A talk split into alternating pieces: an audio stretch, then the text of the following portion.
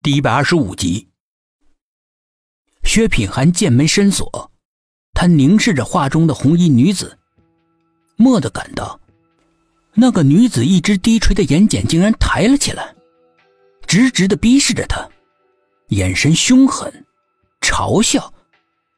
薛品涵的心里一惊，他连忙闭上眼，再睁开，画中的女子仍然是目不转睛的盯着他，不是幻觉。薛品涵的浑身一震，他突然感觉到那种眼神在心里面不断的被放大，骤然间他感到了害怕，非常的害怕，心中惊骇无比。就在他行将崩溃，机遇转身逃跑的时候，苏应真突然在背后失声叫道：“彼岸花！”那声音突兀又充满着惊恐。却像是一道闪电一样划过黑暗的苍穹。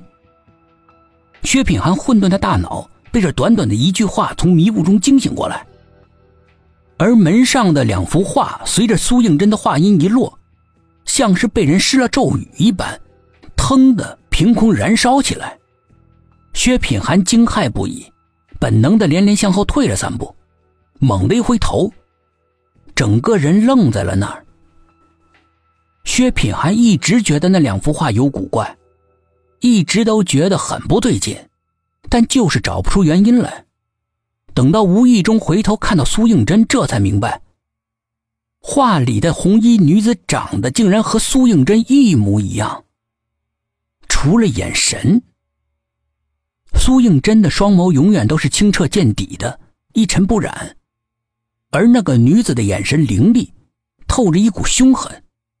好像还很残暴。他无限惊疑的注视着苏应真。莫非他的前世就是画中的红衣女子？那么他是否跟所有的案子都有关联呢？陡然，一直被他压抑在心底、几乎要遗忘的疑问，又重新的翻了出来。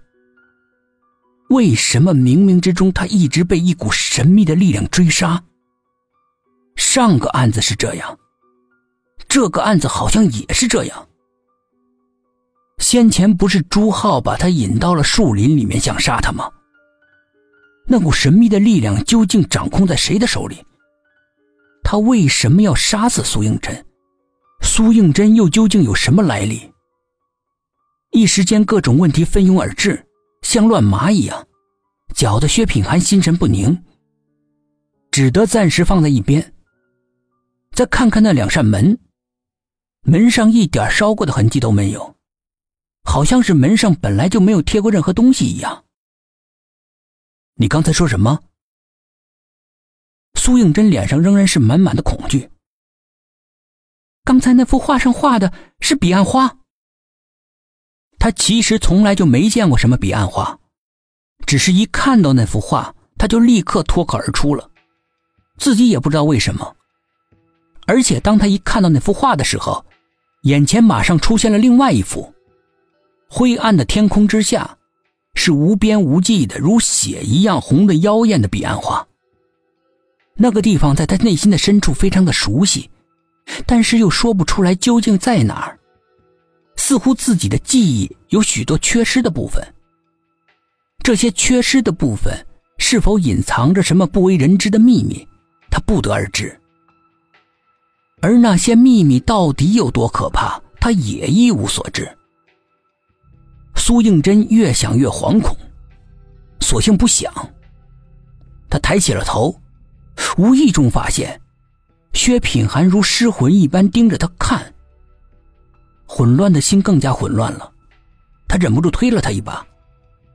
薛品涵好像从梦中惊醒一样看着他，突然伸出手捧住他的脸。把自己的脸慢慢的凑了上去，这是要干什么？难道要亲亲？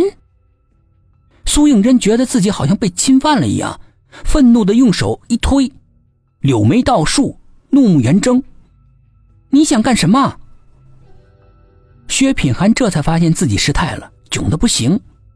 本来想说出原因来，但是心里面衡量了一下，选择了忍住。